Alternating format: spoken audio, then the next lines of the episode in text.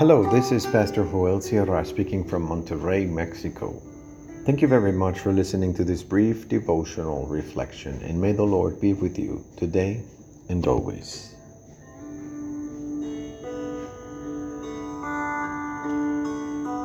Special City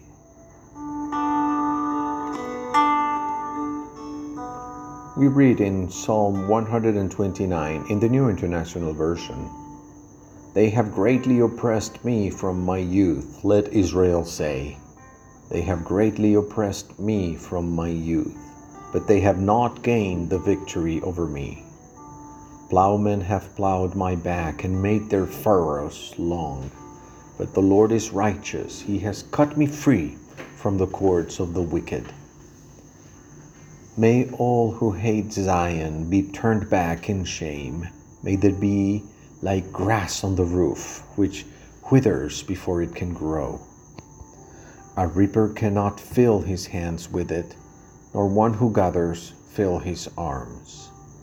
May those who pass by not say to them, The blessing of the Lord be on you. We bless you in the name of the Lord.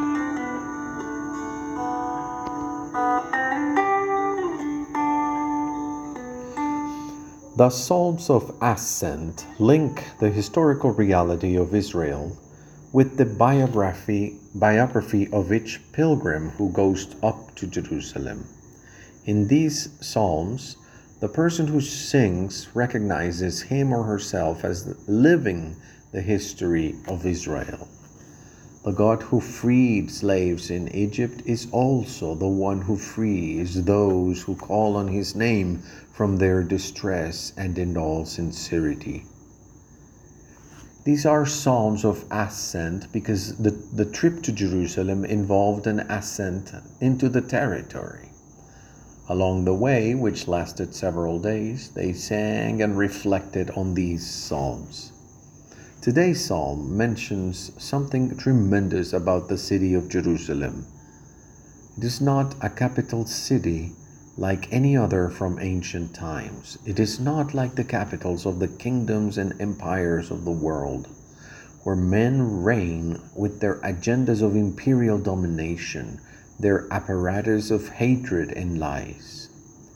On the other hand, in Jerusalem, God reigns, a God who has a people in the world with whom God is testing the great social laboratory of freedom and equality of restoring justice for those who have suffered, the widows, the orphans, the migrants.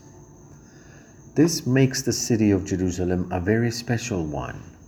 There reigns a God who is just, and his mercy endures forever.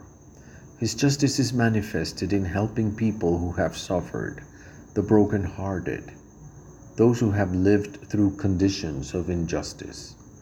Therefore, the city of Jerusalem becomes so important because it represents the presence in the world of a God of justice. The pilgrim who has lived the reality of violence since his youth has also known from his youth the help of the Lord who reigns in Jerusalem. He is a just God who breaks the yoke of evil people these people do not reach the blessing of God. They are like chaff which the wind blows away, like grass that grows on roofs, which has no depth of roots and dries quickly. Why don't we pray?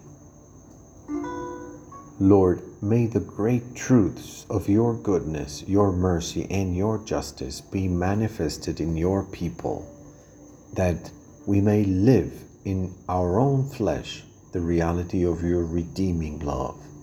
Amen.